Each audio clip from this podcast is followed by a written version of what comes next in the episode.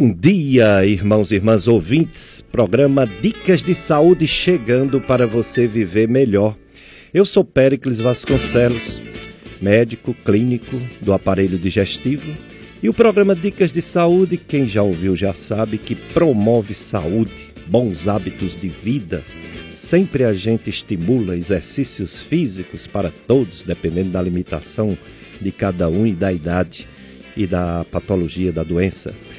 Alimentação correta, com muita fibra, muitas frutas, verduras, legumes e pouca gordura, pouco açúcar.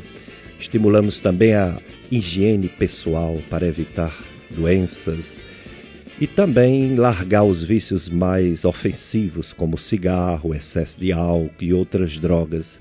Programa Dicas de Saúde todos os domingos, de 8 às 9 trazendo sempre um profissional importante na área de saúde da nossa região caririense. Sempre a gente traz e você participa, você tira dúvidas com o nosso convidado. Hoje o assunto será doenças respiratórias, doenças do que atinge a caixa torácica. E o nosso convidado é o Dr. Moisés Tavares Araújo. Dr. Moisés, ele é médico cirurgião torácico. Portanto, ele é um médico que opera as patologias da traqueia, dos pulmões, do mediastino, da parede torácica, pleura. Dr. Moisés Araújo também faz broncoscopia, uma endoscopia dos broncos. Ele tem atuação na, no Hospital Messejano em Fortaleza, viaja sempre para lá, ele tem também aqui no, no Cariri o Hospital São Camilo, no Crato, era o antigo Hospital São Francisco, o Hospital São Vicente de Paulo, de Paulo aqui em Barbalha, o Hospital do Coração do Cariri, também em Barbalha, e ele é professor da Estácio FMJ, Faculdade de Medicina, professor da disciplina de emergência.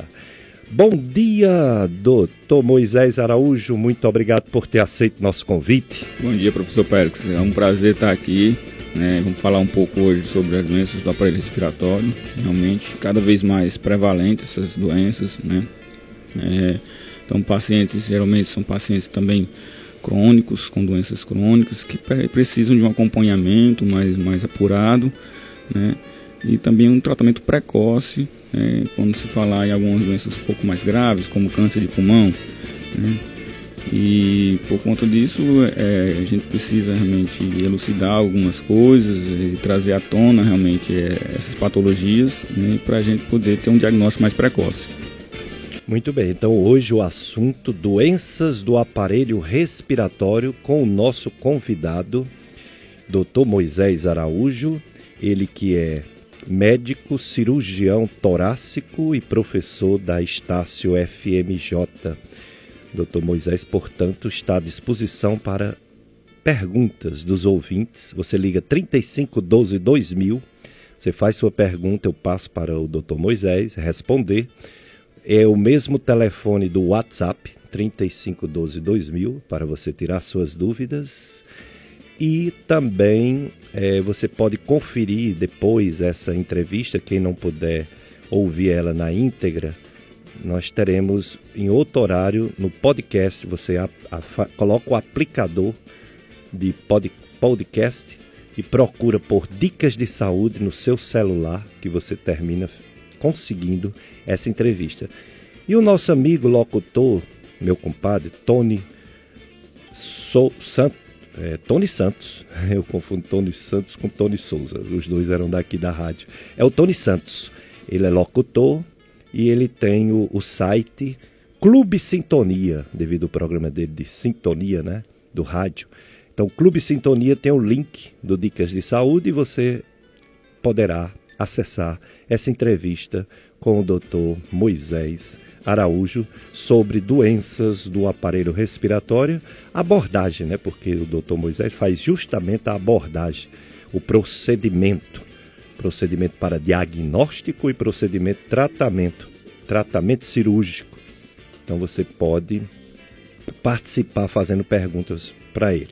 Vamos começar perguntando exatamente o que é a cirurgia torácica. Já é uma especialidade médica com Sociedade Brasileira de Cirurgia Torácica. Doutor Moisés, o que faz você, o único, pelo menos com titulação, né, com residência, o único cirurgião torácico da região caririense? Qual é a área de atuação de um cirurgião torácico? Bom, é, a cirurgia torácica é uma especialidade um pouco recente, né? A Sociedade de Cirurgia Torácica ela é de 97, né? De 1997 para cá.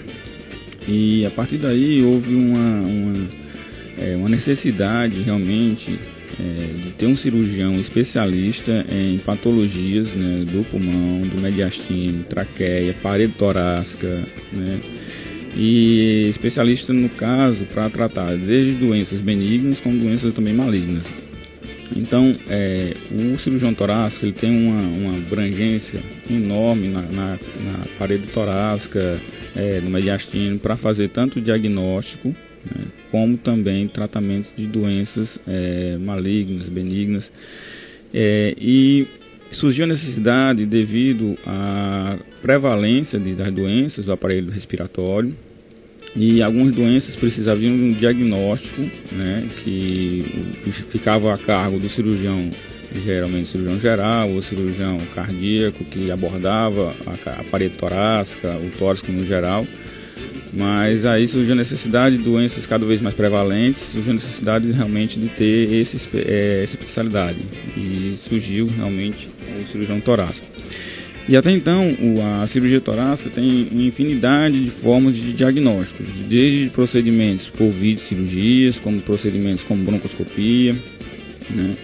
É, então, geralmente, o paciente que vem para o cirurgião torácico é um paciente que já vem triado, ou seja, ele passa pelo clínico, ele passa pelo pneumologista, faz uma primeira triagem, identifica a patologia e aí precisa de um diagnóstico ou então precisa de um tratamento cirúrgico e aí esse paciente vem para o cirurgião torácico para finalizar o processo, tanto um processo de diagnóstico ou um tratamento definitivo. Né? Portanto, doutor Moisés Araújo, pelo que eu entendi, vamos ver se o quem está ouvindo a rádio também entendi, entendeu também, é, o cirurgião torácico ele faz cirurgias nessas, nesses órgãos da caixa torácica, composto pelos pulmões, pleura, traqueia, mediastino, parede torácica, e faz procedimentos diagnósticos, faz punções em líquidos, né, no derrame pleural, e faz o exame broncoscopia. É assim mesmo isso, que eu resumi? Isso mesmo, isso mesmo. É, a maioria das patologias em si, a gente consegue fazer é, por procedimentos minimamente invasivos. Desde a punção, paciente que tem um derrame pleural, devido a patologias benignas, como uma pneumonia em si, ou patologias como câncer de pulmão, você precisa fazer um diagnóstico mediante aquele derrame pleural. É, e também patologias como nódulo pulmonar, você pode investigar esse nódulo pulmonares através de biópsias percutâneas ou biópsias é, mediante a broncoscopia, que é um exame minimamente invasivo, como se fosse uma endoscopia respiratória. Mesmo procedimento, a sedação, o paciente realmente, é, no momento do exame, está sedado e a gente faz tanto a coleta do material, né, com lavado bronquialveolar, como também biópsia do parênquima pulmonar. Doutor, é, doutor Moisés Araújo, me tira uma dúvida. É, cirurgia do abdômen, hoje em dia é feita, a maioria, por videocirurgia laparoscópica. Que o pessoal faz aquele apelidozinho laser, né? Que não tem nada a ver, que laser é outra coisa. Mas que o pessoal conhece assim, a videocirurgia laparoscópica, que tem um, uma abertura mínima, não é um, um corte grande, são furos e opera pela, pelo abdômen sem é, abrir tanto a pessoa, então opera olhando por um vídeo, por uma televisão.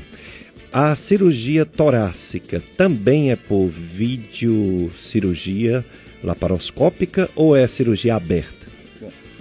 É, a gente agora tem um, um avanço realmente na, na vídeo, né, tanto na vídeo como na robótica. Né? Então, a gente opera realmente agora é, mediante a vídeo, então temos a videocirurgia sim como um instrumento de diagnóstico e realmente e de tratamento, tanto do câncer como doenças também benignas, como apenas a pleuroscopia, que é um exame que a gente faz para poder diagnosticar patologias da pleura. São pequenas incisões, incisões geralmente três incisões de cada incisão de 2 centímetros, ou então uma incisão de 2 centímetros e uma incisãozinha um pouco maior de 4 centímetros. Mas no tocante, geralmente a gente faz esse procedimento. É, e esse procedimento ele serve para diagnóstico específico, né, no geral, tanto do parênquima pulmonar, como do mediastino, como na parede torácica. Então ele serve de diagnóstico é, como um todo no tórax. Muito bem, é, estamos nesse tempo maravilhoso do advento na Igreja Católica. É um tempo de preparação. A gente sabe, é uma promessa bíblica que Jesus Cristo, nosso Salvador e Senhor, vai voltar. É, Chama-se isso de parúzia, a volta de Jesus. E a gente se prepara, nesse, principalmente nesse período de advento, sob a perspectiva de algo que já aconteceu, que foi o Natal. A primeira vinda de Jesus, o Natal e toda a história da nossa salvação. Mas que a gente espera na, na, também na esperança, aliás, a gente se prepara na esperança da segunda vinda de Jesus. Portanto, tempo de advento na nossa igreja, nesse domingo do Senhor. E hoje o programa Dicas de Saúde tem o prazer de convidar o Dr. Moisés Araújo, que é, foi nosso aluno na Estácia FMJ e hoje é um grande cirurgião do, da cirurgião torácico daqui da região de Cariri, opera realmente esses órgãos todos que foi falado aqui, faz diversos procedimentos que antes a gente tinha maior dificuldade de conseguir esses procedimentos aqui. A gente mandava para Fortaleza, muita gente ia para Fortaleza, Recife, para fazer alguns procedimentos e algumas cirurgias torácicas.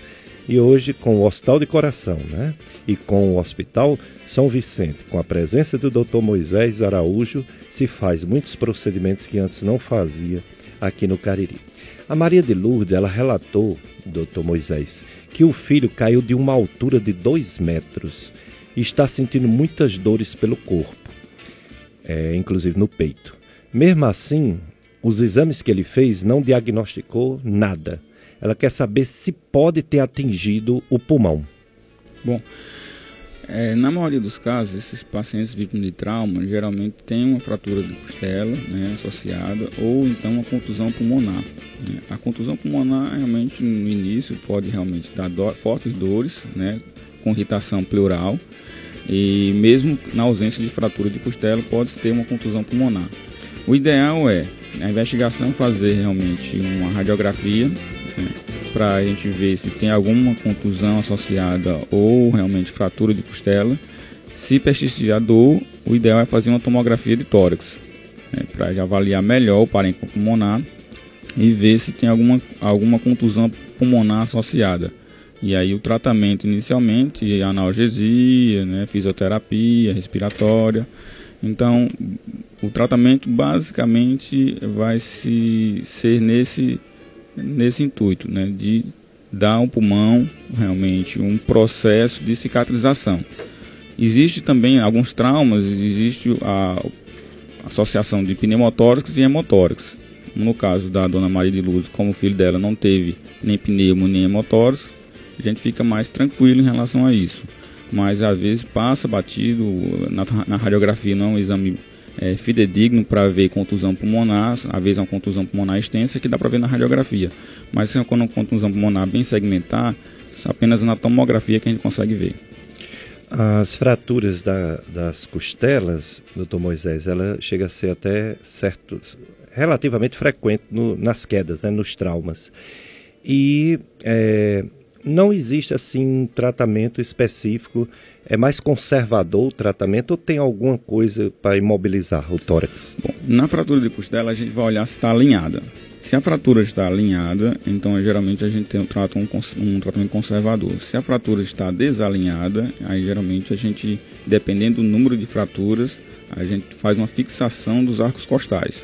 Essa fixação é uma placa que a gente coloca, né, é uma cirurgia que a gente coloca a placa. Essa placa é perfurada na, na costela, alinha a costela e realmente tira a dor. Porque o que dá dor ao paciente justamente é a costela que fica desalinhada, roçando o periósteo. Então, um periósteo do, do fragmento fica roçando constantemente, 24 horas, isso causa muita dor. E essa dor, dependendo do, do, da ossificação, pode dar uma ossificação viciosa e dar dor crônica no paciente. Então, é, a gente geralmente a gente não pensa no imediato, né? Agora, a gente pensa daqui a 20 anos, 30 anos, como é que vai estar esse paciente decorrente dessa fratura? Será que ele vai ter dor crônica, né, por conta de irritação do nervo, por conta de uma ossificação viciosa? Por conta disso, em alguns pacientes já indica a fixação da costela, sim. Muito bem, é o Dr. Moisés Tavares Araújo. Ele é cirurgião torácico e está falando e ainda vai continuar falando sobre doenças do aparelho respiratório, procedimentos para saber a doença e o tratamento cirúrgico. Um dos, dos tratamentos cirúrgicos que o Dr. Moisés Araújo faz, há anos atrás a gente tinha que encaminhar para Fortaleza, para Recife, Natal é, a hiperidrose, você, a pessoa que sua muito. Tem pessoas que suam, mas é demais, que quando vai dar a mão para outra pessoa tem vergonha porque está molhada a mão, independente de estar nervoso, nervosa ou não. Claro que quando está nervoso, nervosa aumenta, mas é a mão sempre molhada e os pés também. E existe uma cirurgia chamada simpatectomia que o Dr. Moisés Araújo faz. Doutor Moisés, explique como essa cirurgia, esse procedimento para o tratamento do excesso de suor. Ó, oh, doutor Pérez, a simpatectomia é uma cirurgia realizada para hiperidrose. É, a hiperidrose ela pode ser palmar, axilar e plantar. Né? Essa cirurgia ela resolve bem a hiperidrose palmar e axilar. Né? Então a gente consegue realmente. É um nervo que passa ali na, na caixa torácica em que a gente vai fazer a secção desse nervo. A gente é, faz a ressecção desse nervo e aí ele, a, o paciente para de realmente de ter essa sudorese intensa na mão e na axila. É instantâneo. Fez a cirurgia, no pós-operatório imediato, parou de suar. O que acontece é que às vezes o paciente vai ter uma sudorese compensatória. O organismo está adaptado a fazer aquela, aquela concentração, aquela quantidade de suor diária. Então, quando a gente para de suar nas mãos e na axila, o paciente pode ter uma sudorese compensatória, é, geralmente em abdômen, né, parte medial da coxa e dorso. Mas as, é, os pacientes que relatam essa sudorese compensatória, que não são todos, geralmente em torno de 50% a 60%, que diminui com o tempo, eles relatam que houve uma melhora da qualidade de vida, que isso é, é o mais importante, né? que antes eles tinham uma, uma é, um, um, afastamento social por conta dessa hiperidrose palmar e axilar, né? e passa a suar no abdômen e na, na, na parte medial das coxas. Só que é o que acontece, isso aí acaba não trazendo prejuízo social para eles, né? e aí é, acabam levando o paciente a uma, a melhora da, da parte social, de trabalho, porque muitos pacientes que eu opero em relação a isso são pacientes que são é, trabalham com é, engenheiros, né, que usam muito a mão para poder fazer os desenhos e também pacientes que usam é, tecnologias, né, então a, acabam danificando os aparelhos por conta dessa sudorese. Então, é, esses pacientes são beneficiados com essa cirurgia. Né, e essa cirurgia a gente faz por vídeo até. É uma cirurgia por vídeo, pequenas incisões, incisões de 2 centímetros, né? O paciente opera num dia, no outro dia vai para casa. É uma cirurgia realmente é, bem tranquila da parte da cirurgia torácica, né? é, então que tem um benefício enorme para o paciente.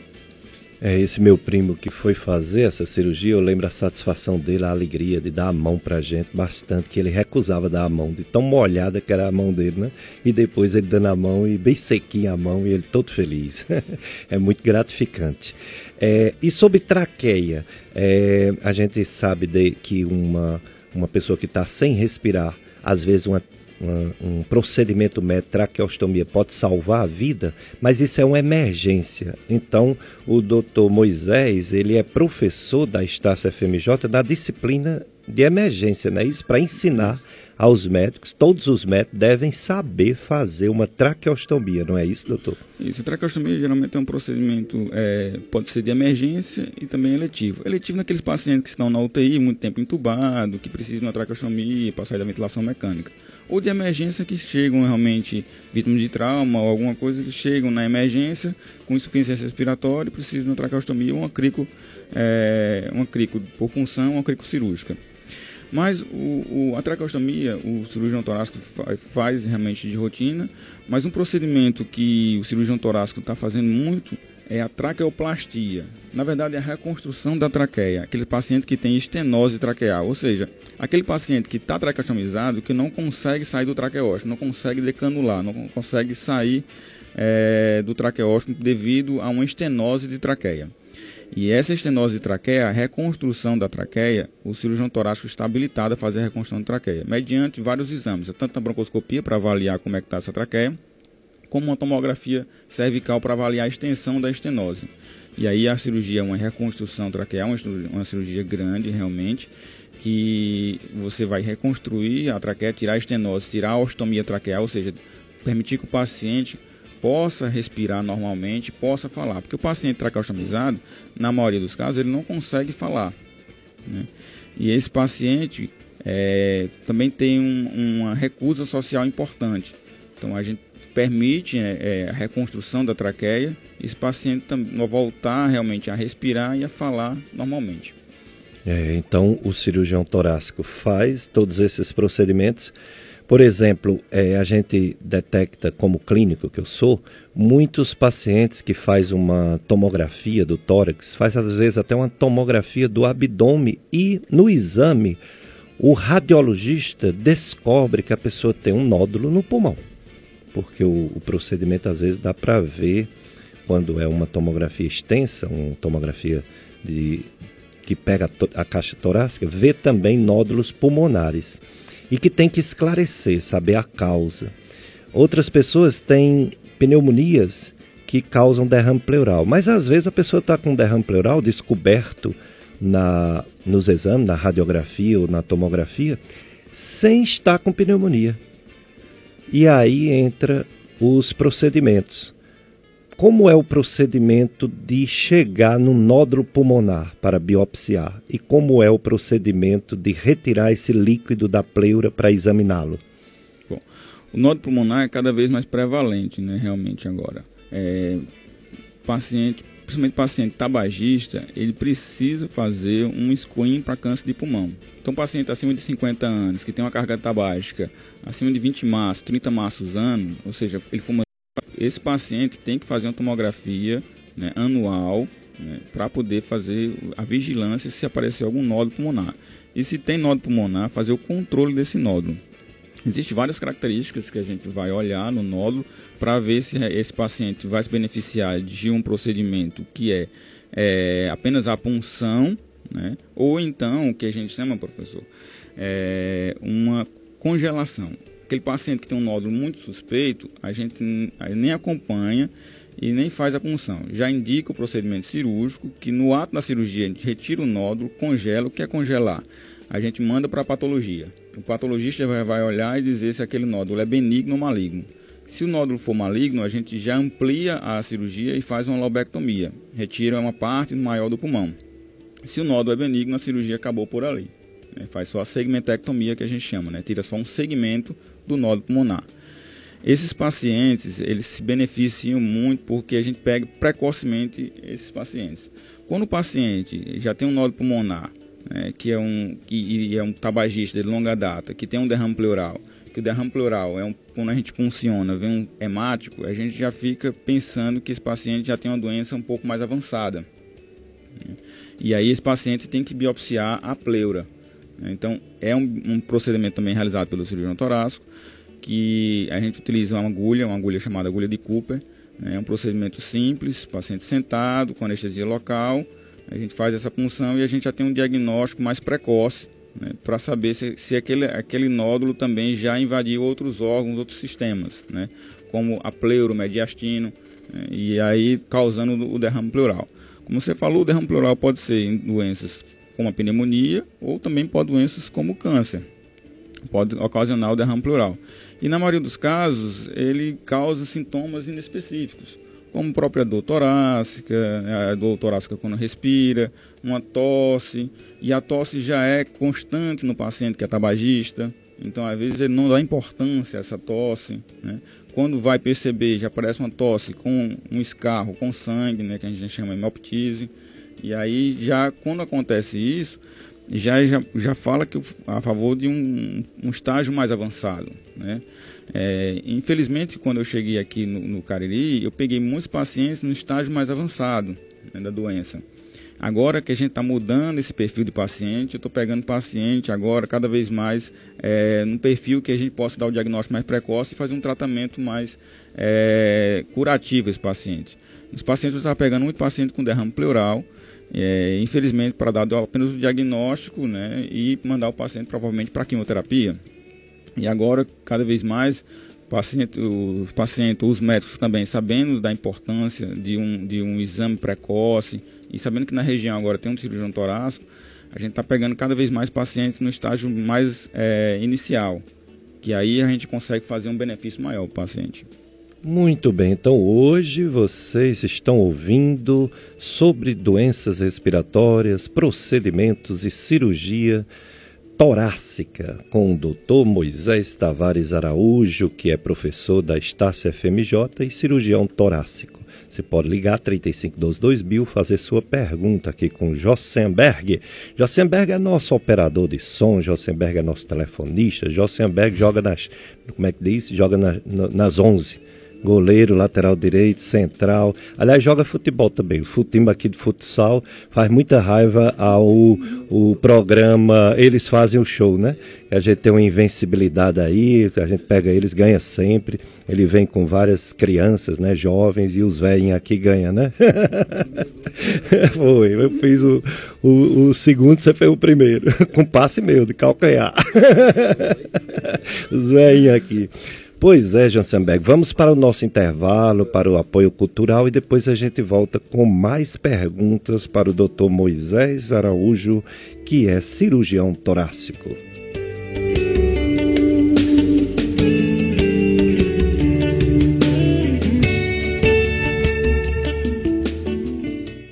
FM Padre Cícero. Essas empresas ajudam em nossa missão Clínica Odontológica Top. Realizamos prótese dentária, reabilitação oral, implantes, odontologia estética, clareamento, cirurgias, harmonização facial, odontopediatria e endodontia. Profissionais qualificados, modernidade tecnológica, atendimento humanizado com preços acessíveis. Clínica Odontológica Top, Rua São Pedro 546, esquina com a Rua Santa Luzia, Centro, Juazeiro do Norte. Contato WhatsApp 992 64 67 33. Clínica Odontológica Top, uma boa saúde saúde bucal é garantia de qualidade de vida. Gastroclínica Vasconcelos. Dr. Pericles Vasconcelos, gastroenterologista, especialista nas doenças do aparelho digestivo, estômago, intestinos e fígado. Dr. José Pericles, psiquiatra e médico do sono pela USP, especialista no atendimento de depressão, ansiedade, esquizofrenia, risco de suicídio, insônia e apneia obstrutiva do sono. Realiza exames de poligrafia respiratória domiciliar e endoscopia digestiva. Gastroclínica Vasconcelos, Rua Padre Cícero, 675 Centro, Juazeiro do Norte, Ceará. Fone 3511-0305 rosto, sorriso feliz com beleza e arte. Seus dentes fortes e saudáveis. Cuidados do Odontoarte. Odontoarte. Do estado melhor plano. Odontológico. Clínicas credenciadas Rede própria também tem Odontoarte Qualidade no atender.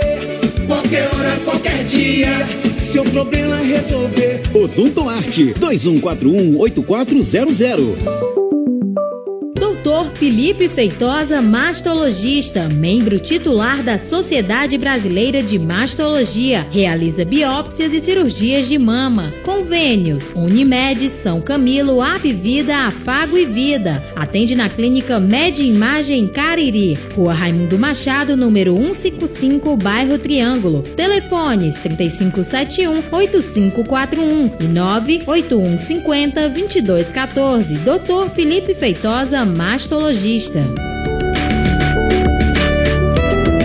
FM Padre Cícero. Voltamos a apresentar Dicas de Saúde.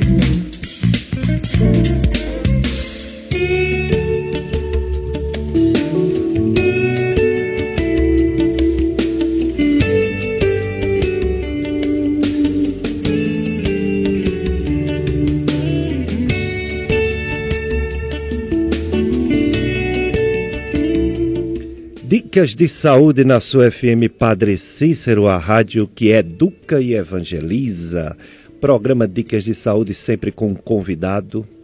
E hoje é o nosso amigo, ex-aluno, grande médico, cirurgião torácico, Dr. Moisés Tavares Araújo. Ele está falando sobre as doenças respiratórias, doenças do pulmão, das, das pleuras, traqueia, mediastino, parede torácica e é, você pode participar 3512 2000 para fazer sua pergunta, tirar sua dúvida sobre essas doenças respiratórias e os procedimentos que faz o Dr. Moisés, cirurgião torácico. O Lúcio do Crato ele quer saber se o Dr. Moisés atende no Hospital São Vicente de Paulo por esse no, pelo novo plano ISEC. Sim, sim, lá a gente atende sim pelo, pelo plano e Lá a gente tem um convênio tanto SUS como é, particular e planos, né? Então lá realmente pode marcar a consulta que lá a gente atende sim pelo plano. Outro ouvinte, ele disse que tem um pigarro na garganta e recebeu um diagnóstico de refluxo. Quer saber se o doutor Moisés trata isso. Quem trata isso sou eu também. É, Doença do refluxo. Essa parte aí a gente não pega, não. A gente apenas diagnostica, fala o diagnóstico diferencial, né? E, mas aí, quando é realmente do aparelho digestivo, a gente caminha para o clínico ou para o cirurgião do aparelho digestivo. É, porque o, o pigarro pode ser uma manifestação da doença do refluxo. Às vezes não. Às vezes é uma alergia, às vezes é um ex-tabagista ou tabagista que fuma. Mas quando é do refluxo, existe tratamentos para diminuir o ácido do estômago, já que a válvula que separa o esôfago do estômago falha em algumas pessoas. Então, com esses medicamentos, esses medicamentos que terminam com zol, né? Omeprazol, pantoprazol, lanzoprazol, as pessoas melhoram, sim. Os que não melhoram bem ou os que volta, quando termina de tomar o remédio, volta, é um bom candidato a fazer a cirurgia anti-refluxo. Nós temos aqui no Cariri alguns profissionais bons, muito bons, né? Dr. Nélio Barreto, Dr. Franklin Martins, Dr. Eduardo Gouveia, é, Felipe Rolim, Isso. excelentes cirurgiões do aparelho digestivo, que faz também o outro Rolim, como é? É o são dois. É, tem o Felipe, tem é o lá de São Vicente, é o ih, deu, deu um branco agora, mas é Rolim também. Doutor Rolim tem dois que fazem cirurgias do aparelho digestivo. Mas, logicamente, essas cirurgias são só para os casos que volta, né? Refratário, que volta muito. Na maioria das vezes, o tratamento clínico ajuda, praticamente resolve. Não tem cura total, mas resolve muito. Já o Francisco do bairro São Miguel, ele fala, doutor Moisés, que é portador de DPOC, doença pulmonar obstrutiva crônica, DPOC. É, ele diz que há uma falta de ar no pulmão e está sentindo muitas dores no lado do pulmão e não sabe como cuidar quais as orientações, para quem deve ir o Francisco lá do bairro São Miguel? Olha só, professor, uma coisa interessante. O DPOC é uma, é uma patologia muito prevalente hoje em dia, né? O DPOC é uma patologia que é tratada realmente com um pneumologista, né? Ou seja, com um clínico que vê a parte respiratória, né? Só que existe a cirurgia do DPOC, que pouca gente conhece. Se perguntar aqui a alguns médicos que oh, qual é a cirurgia do DPOC, uma boa porcentagem não vai saber que tem essa cirurgia. é uma cirurgia redutora de volume. Às vezes o DPOC tem muito, muito ar aprisionado no pulmão e aí ele não consegue nem respirar bem. Às vezes alguma, tem alguns pacientes que a gente faz uma cirurgia que reduz esse local, melhorando a troca gasosa, né, favorecendo isso. Tem desde a cirurgia como a colocação de válvulas. Essas válvulas elas são unidirecionais, válvulas nos brônquios, que permitem que você reduza o volume de ar naquele espaço que não tem uma troca gasosa boa. Válvula né? metálica, e... material é, não, não inerte, que, né? inerte, inerte, não dá né? reação. Exato. Às vezes o DPOC, o DPOC tem associado a enfisema, enfisema pulmonar. Nesse paciente que enfisema pulmonar, ele tem um aprisionamento aéreo e esse aprisionamento aéreo não faz troca gasosa, né? não favorece uma boa oxigenação do paciente. Né? E aí esse segmento pulmão que realmente, é, digamos assim, entre aspas, está perdido, né? o parênquima está destruído por esse enfisema, a gente nesse segmento coloca uma válvula né? E essa válvula ele per, não permite que esse pulmão, é, o pulmão bom, sadio que ainda resta do paciente, expanda melhor né? e aí favoreça uma, uma oxigenação melhor do paciente, melhorando o fator de dispneia, cansaço, né? o paciente consegue realmente é, recuperar ou fazer né, algumas atividades que até então ele não fazia por conta do cansaço. Muito bem, estamos aprendendo muito aqui sobre procedimentos que antes não tínhamos aqui na região caririense. Cirurgias e procedimentos na região torácica. Região torácica é a região do peito, né? Dentro dela tem os pulmões, tem o coração, que nós temos, como o doutor Moisés falou, é, no Hospital do Coração tem o Dr. Samuel, não é isso? isso? Que opera, opera coração, opera. E tem outros, né? Já tem mais de um cirurgião de coração, só ele, Dr. Samuel. Eu acho que tem, tem mais outro que tem aqui na região também, eu não recordo agora o nome, mas tem mais outro agora na região. É, tem também o Dr. Saraiva, que faz alguma coisa de pulmão também, né? opera também pulmão. E tem muitos cirurgiões gerais, né? Que realmente, é, por conta da necessidade é, passou anos e anos fazendo tórax aqui, fazendo com excelência até, né? É, resolvendo a, a região para não mandar esses pacientes que tinham pacientes que não tinham condições de realmente ser transferidos para Fortaleza, pacientes que estão na UTI, pacientes Verdade. que estão na enfermaria, não tem condições de pegar e uma ambulância e passar 8, 10 horas viajando sem condições de instabilidade clínica. E teriam que ser operados aqui de qualquer forma. E aí, graças a Deus, é, tinha esses cirurgiões que realmente habilitaram-se em tórax e resolveram boa parte desses pacientes e ainda resolvem, né? Tem na região ainda resolvem, porque a gente não consegue realmente abranger a região toda, né? Muito bem, é mesmo, mas quanto mais especializado, tanto multiplica né, os procedimentos, quanto a, a, a eficácia, a excelência dos que já tinham aumenta mais ainda é, fazendo juntamente com um que especializou exatamente nesse tipo de procedimento. A Elisiana do Crato, ela quer saber se uma cirurgia da traqueia, depois que tira o aparelho, o traqueóstomo, a possibilidade de ficar com problemas passando líquido? Bom, é, a cirurgia da traqueia, a gente, quando a gente faz a cirurgia da traqueia, a gente vai ver realmente essa parte da deglutição do paciente se o paciente é, tem uma boa deglutição e tá, realmente passa, passa por uma avaliação do, de multidisciplinar, né? Passa por avaliação pelo fisioterapeuta, passa por avaliação pelo fonoaudiólogo e a gente vê como é que está a deglutição desse paciente. Depois da cirurgia da traqueia, alguns pacientes, eles realmente, por conta que a gente manipula muito a região cervical, pode ficar com algum, realmente, alguma dificuldade para deglutir. Mas essa dificuldade, professor, não a possibilidade de passar de líquido para o pulmão. Né? Se passagem de líquido para o pulmão, essa cirurgia não tem benefício para o paciente. Então a gente acaba é, contraindicando essa cirurgia. Então a gente só faz a cirurgia quando a gente tem certeza que é, aquela cirurgia vai trazer um benefício e não vai tendo essa, essa broncoaspiração de líquido. Né? Uhum. O paciente vai deglutir, em vez de o líquido ir para o estômago, ele ir para o pulmão. Então, realmente a gente faz cirurgia já pensando em não ter essa possibilidade. É, são, são vários procedimentos porque são vários órgãos, né? Traqueia, pulmões, pleura, mediastino. Parede torácica é, seriam as deformidades, eu imagino. Ó, uma ouvinte, a Carla, ela fala que o filho tem o tórax para, para dentro e que o ortopedista passou um colete, mas não está servindo, segundo ela. Ela quer saber se tem uma outra opção, na sua opinião, doutor Moisés. Bom, é, é esse peito para dentro que ela fala né, é, é, o pectus, na verdade, né, o pectus escavato. Tem o pectus carinato e o pectus escavato. Existe um tratamento, sim, para esses pectos. É, existe, desde cirurgias é, abertas, né, em que a gente realmente pega a, o externo e fixa o externo na posição normal e implanta novamente as costelas na posição normal, como cirurgia por vídeo, né, para aplicação desse de, de, tratamento desse pectus, que é a barra, a barra de nus. Só que o que acontece? Na região ainda a gente não tem essa barra, né?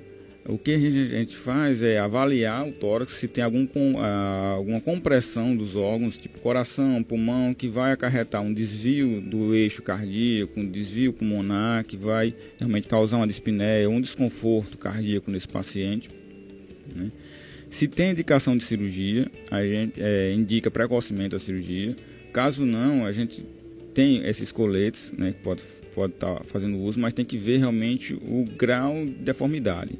Se tem uma deformidade é, grande, os coletes geralmente não, não ajudam muito. O que, que esses coletes fazem? Eles diminuem realmente é, a progressão da doença, né?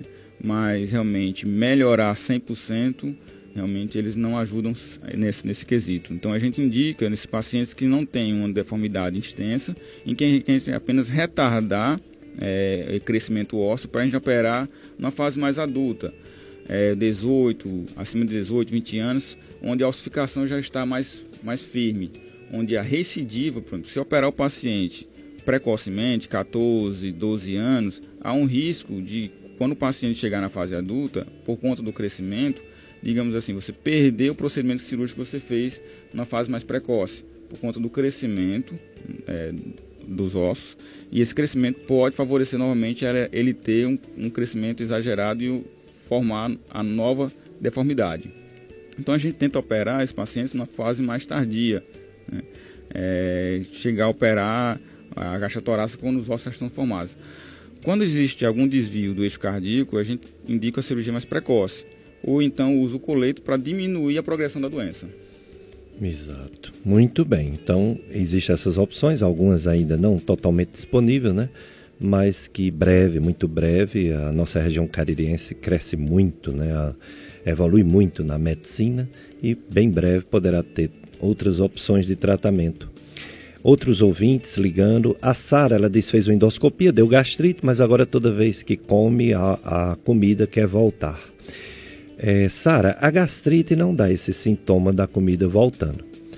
Isso geralmente pode ser refluxo, pode ser uma outra alteração de funcionamento, má digestão. É, antes do final do ano eu vou fazer um programa sobre gastrite e má digestão, porque não são sinônimos. Gastrite é uma coisa e má digestão é outra, embora às vezes pelo menos raramente, a gastrite pode dar má digestão. Então você tem que voltar no médico que pediu a endoscopia, dizer para ele que está tendo esses sintomas, para ele fazer um diagnóstico né, e um tratamento mais coerente. O Francisco do Crato, bom dia Francisco, ele pergunta uma pergunta interessante.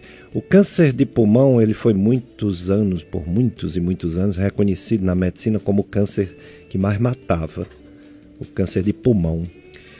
Aí depois cai um pouquinho, mas ainda está por ali, né? Na mulher pode ser que ela tenha mais câncer de mama, mortalidade, mas ele está por ali se ela fuma. Se, do homem é o câncer de próstata, mas também se ele fuma, pode ser o de pulmão, de intestino, mas também se fuma, pode ser o do pulmão. O do pulmão ainda está entre os três, quatro que mais mata. Quais os percentuais, pergunta o Francisco, doutor Moisés, de cura de uma pessoa que tem o câncer de pulmão? Professor, pois é, professor Pérez, aqui é como a gente estava discutindo logo no início, né? Quando a gente pega o paciente no estágio precoce, a gente tem uma chance maior de cura. Né? quando a gente pega o paciente já com derrame pleural, já com outros sintomas, né? é, com hemoptise, a gente fica um pouco triste porque a gente não consegue realmente dar uma, uma cura a esse paciente, né? uma cura cirúrgica. Esse paciente vai para a quimioterapia, existe realmente um, é, um, tratamento ótimo na quimioterapia, em redução de lesão, melhora da qualidade de vida, né? mas a gente sabe que, que quando a gente pega o câncer no estágio inicial, como formação de nódulo, a chance de cura é muito grande. Né? É, lógico que esse paciente com câncer vai fazer um acompanhamento de longo prazo, né, tanto com cirurgião torácico como com oncológico, pelo menos de 5 anos. Aí a gente vai ficar acompanhando com exames periódicos, desde tomografia de, de crânio, tomografia de tórax, tomografia de abdômen. É, nossa, a nossa região ainda não tem o PET, mas se Deus quiser a gente vai conseguir o PET para a nossa região, que também vai ser uma ajuda muito grande. Né? Para estadiamento do câncer de pulmão ele ajuda muito. Né? Então, é, o, o, ideal é a gente conseguir esses pacientes na fase precoce. Então, o que, que eu indico? Eu indico os pacientes que são tabagistas, cessar o tabagismo, parar o tabagismo, e aqueles que, que são tabagismo de, longo, de longa data, de 20 anos, 30 anos de tabagismo, fazer uma tomografia para investigação do nódulo pulmonar e a partir do nódulo pulmonar procurar o especialista, seja o pneumologista, ou seja o cirurgião torácico, ou seja o seu médico de confiança, né? Que aí ele vai realmente indicar né, mais precocemente uma abordagem, uma biópsia, para a gente não pegar o paciente já no estágio avançado com derrame pleural ou com algum outro sintoma. É, muito bem. O doutor Moisés Araújo, é, que já é reconhecido aqui no Cariri como grande cirurgião, cirurgião torácico, então, é, ele fez a, a, faculdade de medicina aqui mesmo na Estácia FMJ. Depois foi que ele foi para outros lugares para se especializar em cirurgia torácica. A excelência dessa, dessas instituições de ensino. No próximo domingo estará conosco o Dr. Demóstenes, radiologista intervencionista, que. Pronto, Josimberg?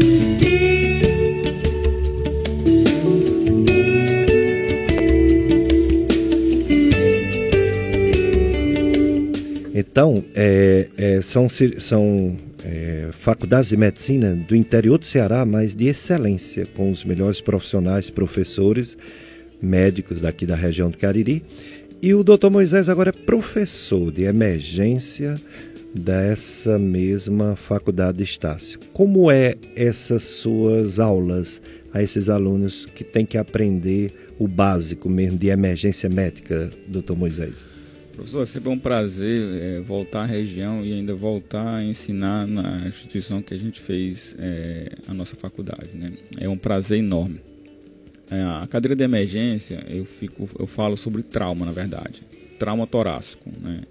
E a gente fala desde, desde como foi abordado aqui, as fraturas de costelas, né, como trauma torácico, como a gente abordar, como tratar, como diagnosticar precocemente, como esse paciente é, tem que ser conduzido de forma de analgesia como trauma no geral, né, no, no, no, no tocante do tórax, de mediastino, de parede torácica, de pleura, é, de pulmão com a contusão pulmonar.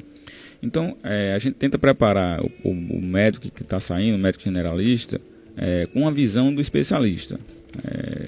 Lógico que eu lembro, recordo de suas aulas, né?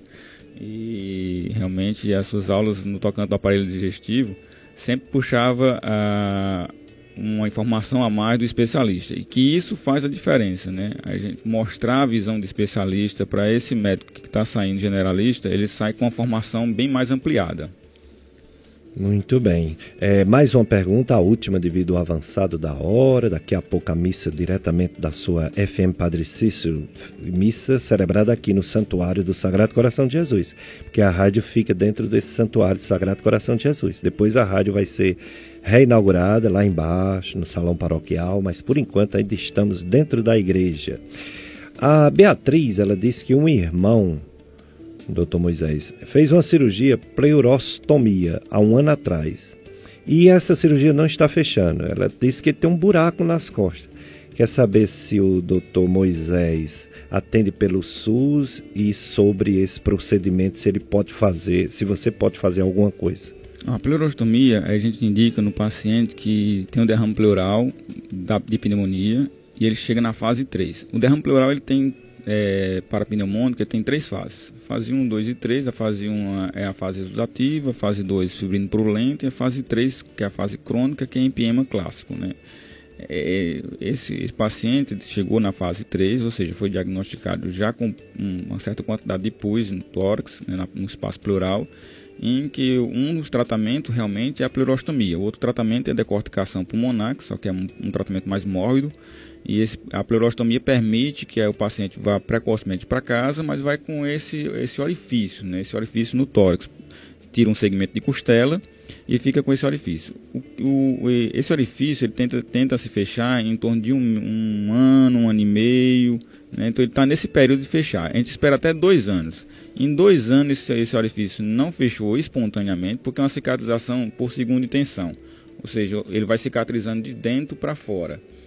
E se não cicatrizar nesse período, o que, é que acontece? Ou a, ainda tem uma, uma, certa doença no espaço pleural que está é, impossibilitando o fechamento, né? então tem que fazer uma biópsia para ver se realmente o que é que tem, se precisa fazer algum tratamento ainda, pode ser algum, alguma doença ativa ainda.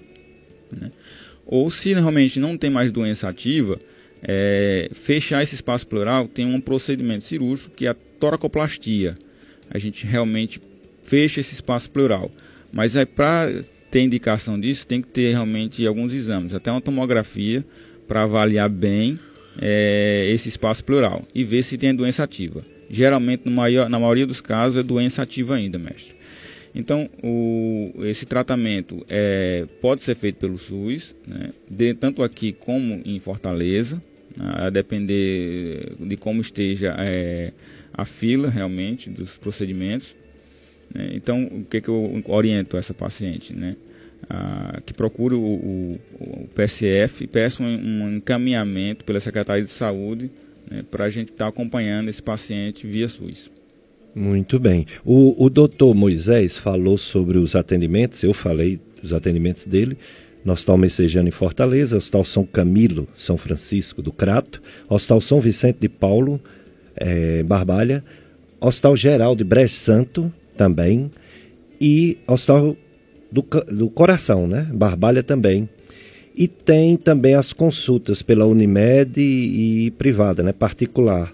Qual o endereço, doutor Moisés? Do... Isso, a gente está atendendo lá no office, né, no quinto andar, sala 511, 512. Eu faço o acompanhamento também com, com o doutor Jacob, eu mesmo a gente faz em conjunto lá, doutor Jacob, doutora Robertina, né, e, doutora Aline, a gente realmente fortaleceu a parte de pneuma aqui no Cariri.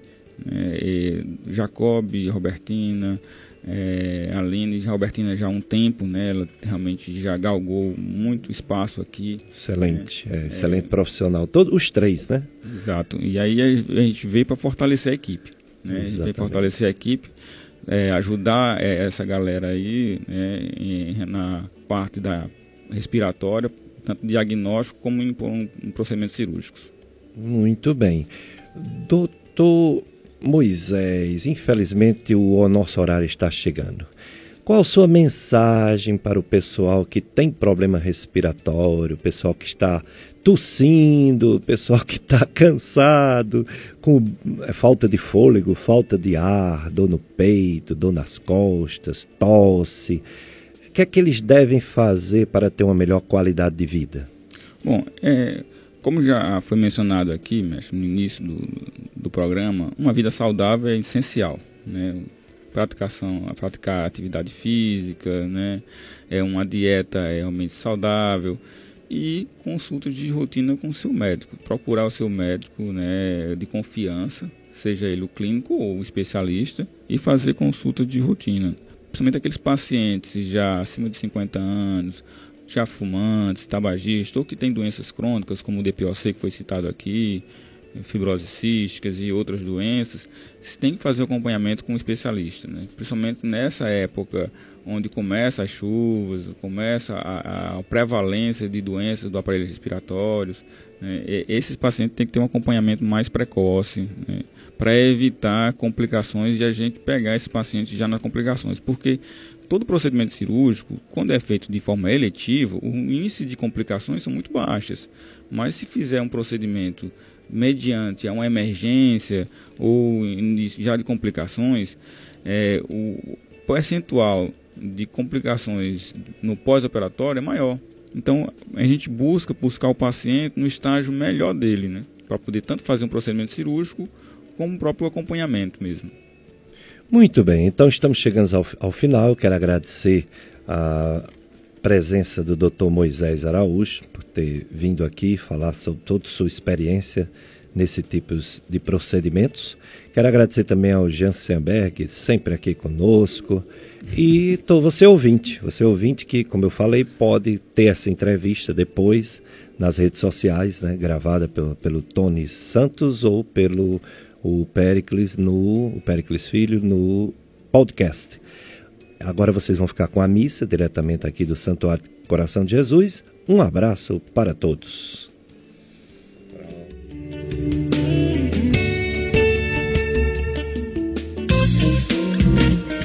A FM Padre Cícero apresentou Dicas de Saúde.